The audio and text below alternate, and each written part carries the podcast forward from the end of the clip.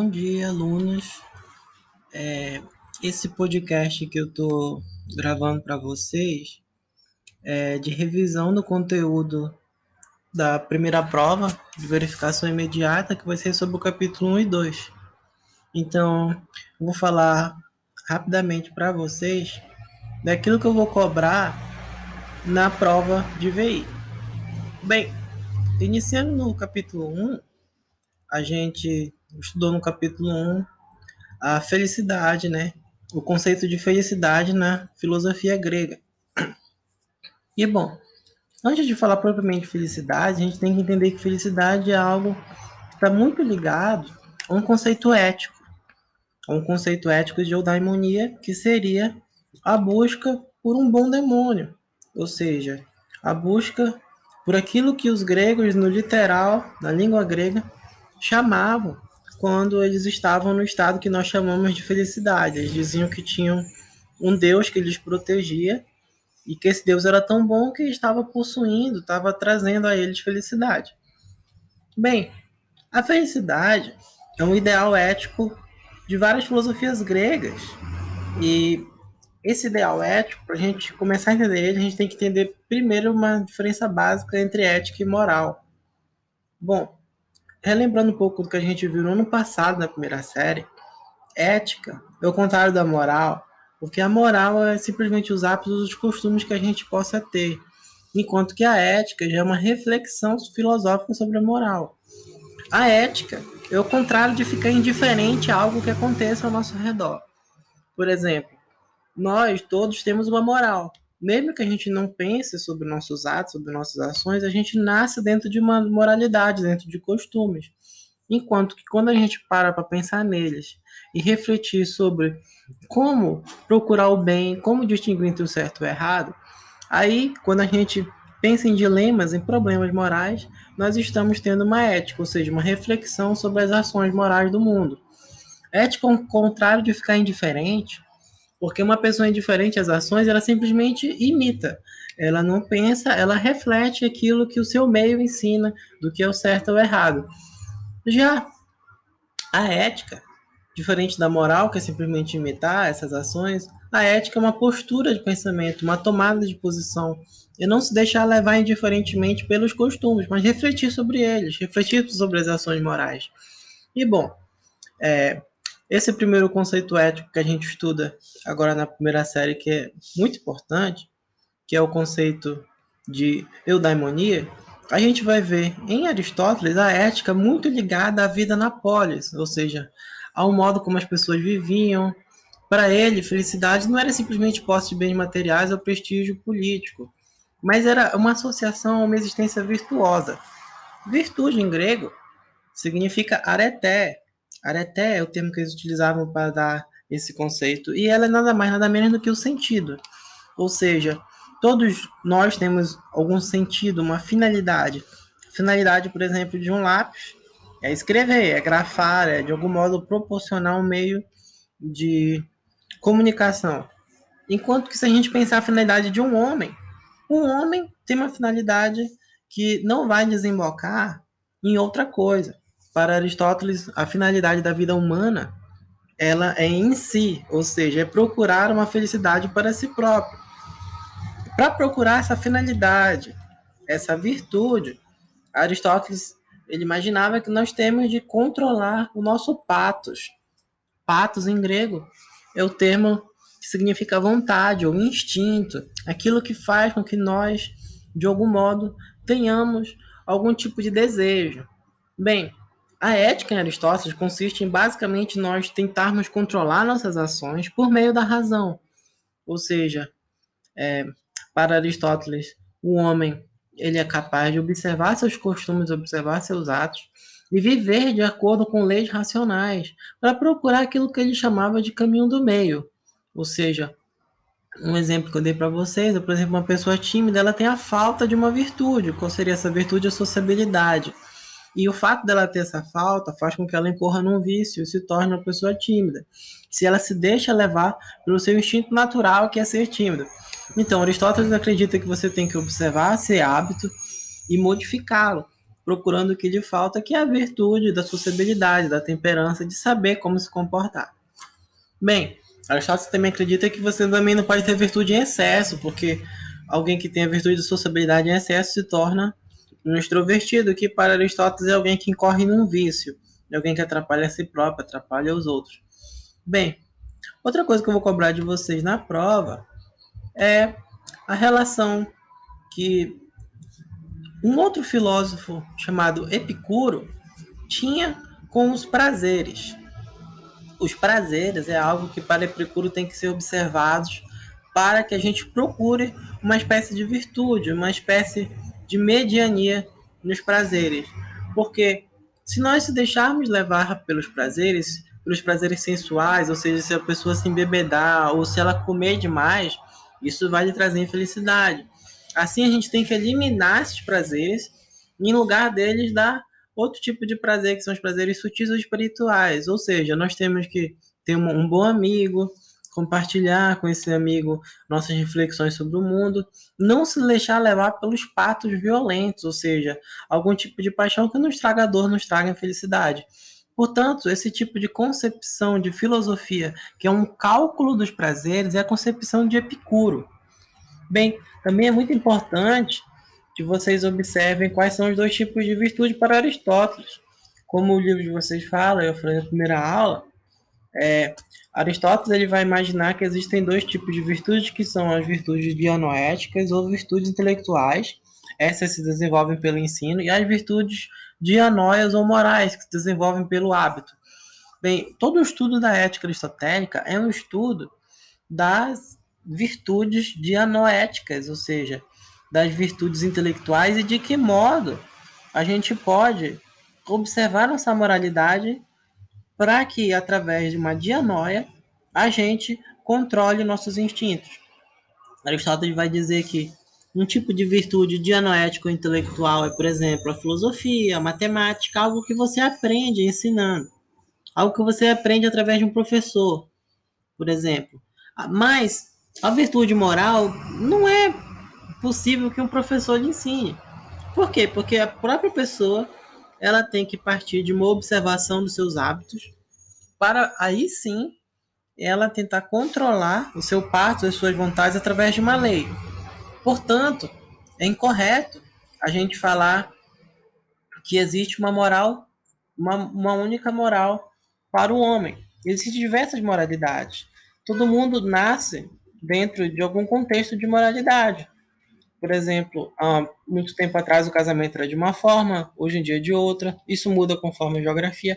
Já a ética, a gente também não pode dizer que tem uma única ética que é correta. Cada filósofo vai ter um conjunto de teorias interessantes para fazer a gente observar nossos atos e então construir uma virtude moral ou de anóia. Ou seja, de algum modo refletir sobre eles e agir diante do mundo, escolhendo entre o certo e o errado. Bem, outra filosofia muito interessante que eu vou cobrar de vocês na prova é a filosofia da felicidade dos filósofos cínicos. Os filósofos cínicos que tinham como seu maior expoente, seu maior representante filosófico, o filósofo Diógenes, eles diziam que nós tínhamos que buscar a felicidade por meio da autarquia ou autossuficiência. Autarquia é o termo grego, autóis significa a si mesmo, e arqué significa princípio. Então, alguém que ele é capaz de controlar a si mesmo é alguém que tem autarquia. E bem, os filósofos cínicos eles criticavam muito os costumes sociais, porque eles acreditavam que o homem tem que ter um ideal cosmopolita. O que, que é isso? Ele tem que se considerar não como um cidadão de uma cidade, mas como um cidadão do mundo.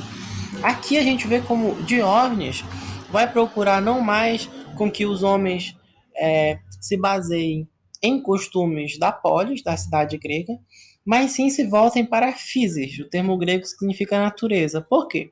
Porque para Diógenes, era por isso que ele procurava ver como um cachorro dentro de um barril, para Diógenes estava mais do que provado que essas teorias anteriores a ele não trouxeram felicidade ao homem.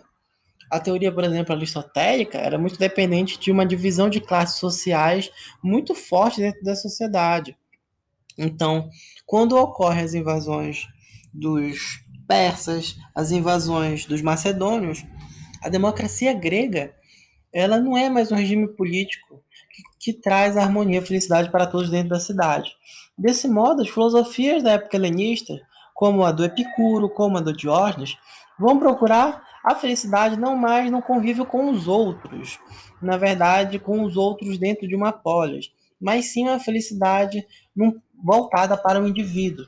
Observe que quando Epicuro fala do cálculo dos prazeres, ele está tentando nos alertar que nós devemos observar nossos prazeres individualmente para procurar a felicidade.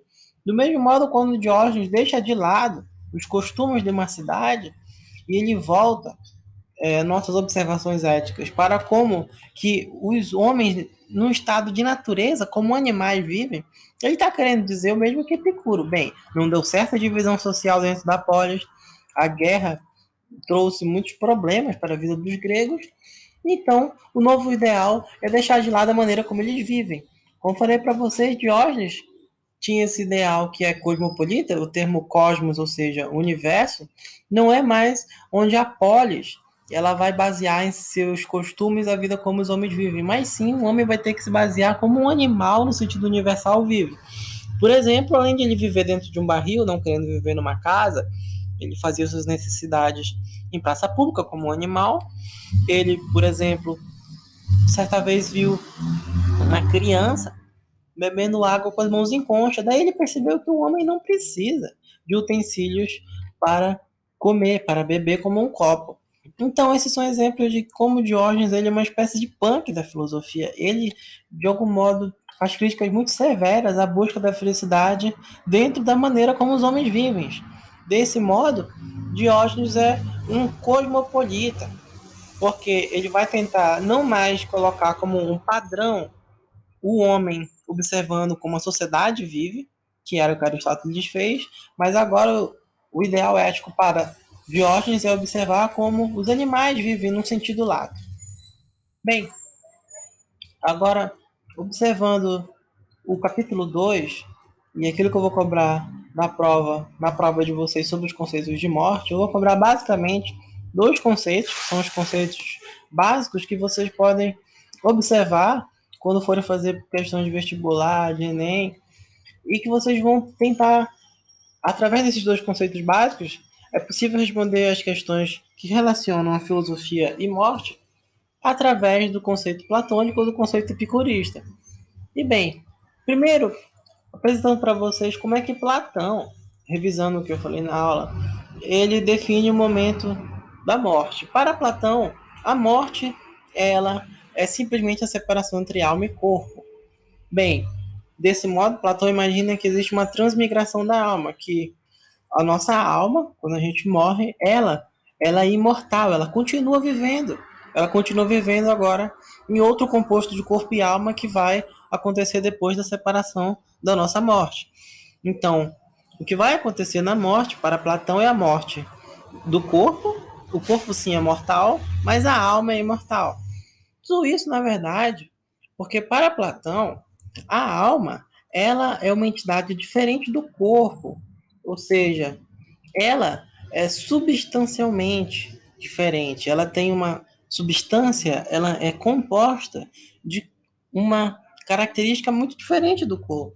Enquanto que a alma ela é imortal e é capaz de transmigrar, o nosso corpo ele é falível, ele acaba se desintegrando quando ocorre a separação.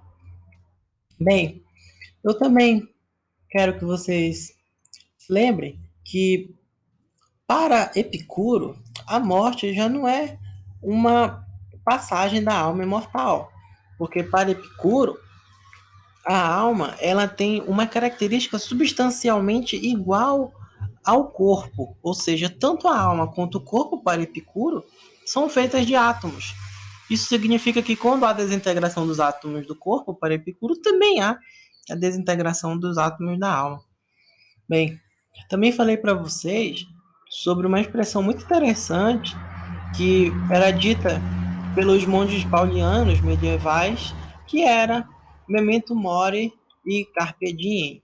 Era uma forma de cumprimento que eles tinham dentro do mosteiro, onde eles falavam um para o outro: lembre-se da morte, memento mori, e carpe diem, que aproveite o dia.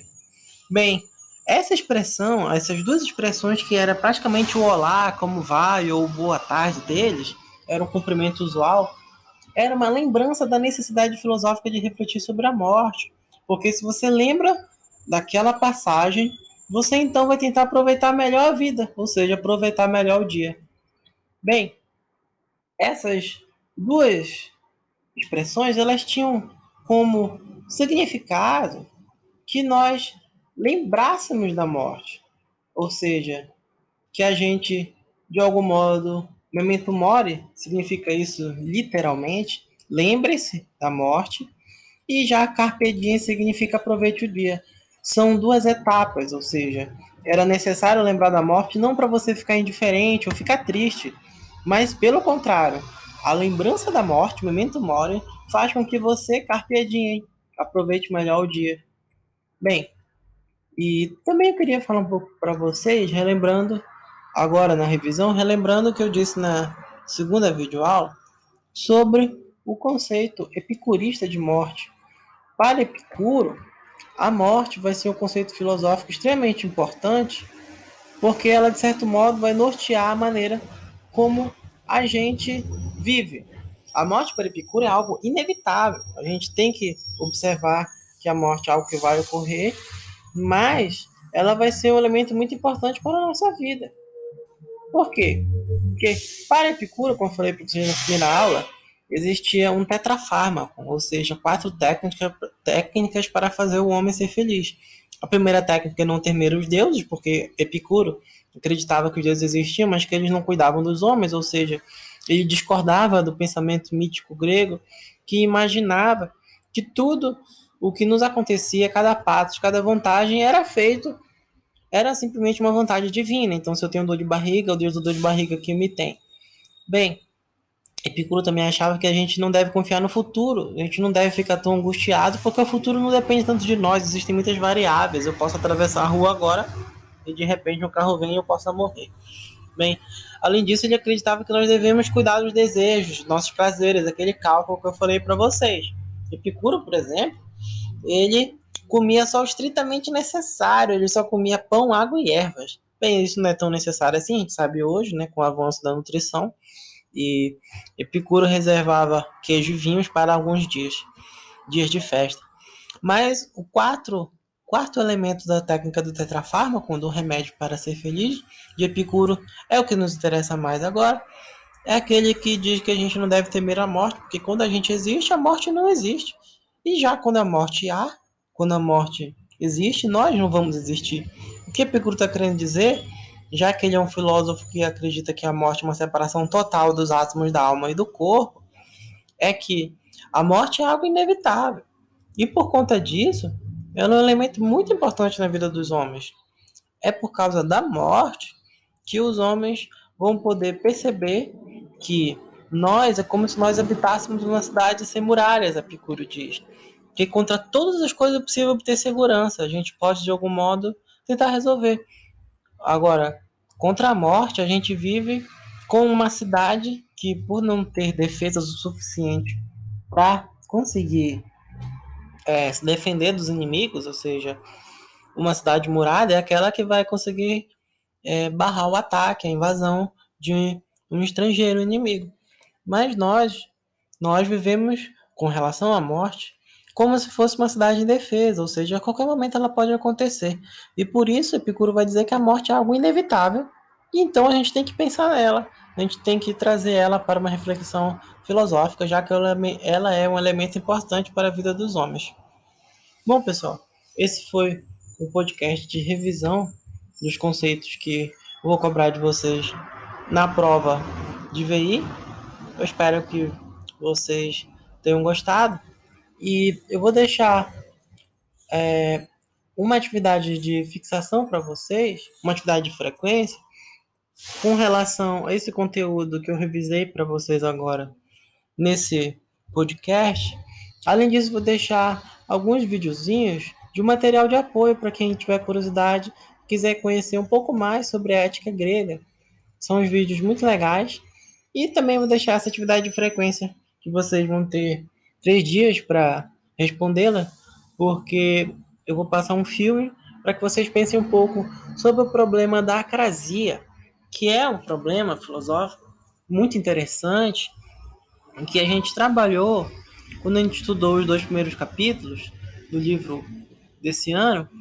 E acrasia é aquilo que Aristóteles acredita que o homem possa ter, mas Platão não. O que, que significa acrasia?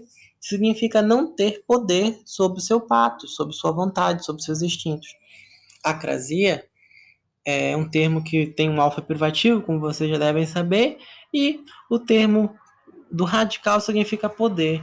É você não ter poder sobre sua vontade. Platão acreditava que a gente pode saber o que é certo, e mesmo a gente sabendo o que é certo, a gente vai sempre, todas as vezes que a gente for atuar no mundo, fazer o que é correto. Já Aristóteles imagina que não. Alguém pode muito bem saber, por exemplo, que é um tímido, mas pelo fato de não observar muito bem na sua vida os seus atos de modo a agir com mais temperança, sociabilidade, ele pode permanecer tímido. Ou seja, Aristóteles acredita na acrasia, diferente de Platão. Ele acha que a gente pode saber o que é certo, mas por uma falta de virtude ética, não agir no mundo de acordo com o que é correto. Já Platão não. Platão acredita que se alguém sabe o que é imoral, o que é incorreto, essa pessoa vai agir sempre do modo da virtude daquilo que ela considera correta. Bem, a atividade que eu vou deixar para vocês é sobre a acrasia, né? E espero que vocês gostem. É um filme muito interessante que retrata o problema da acrasia na relação de um pai e de um filho. Bom, é isso, pessoal. Espero que vocês tenham gostado do podcast. Eu fico por aqui. Boa prova para vocês.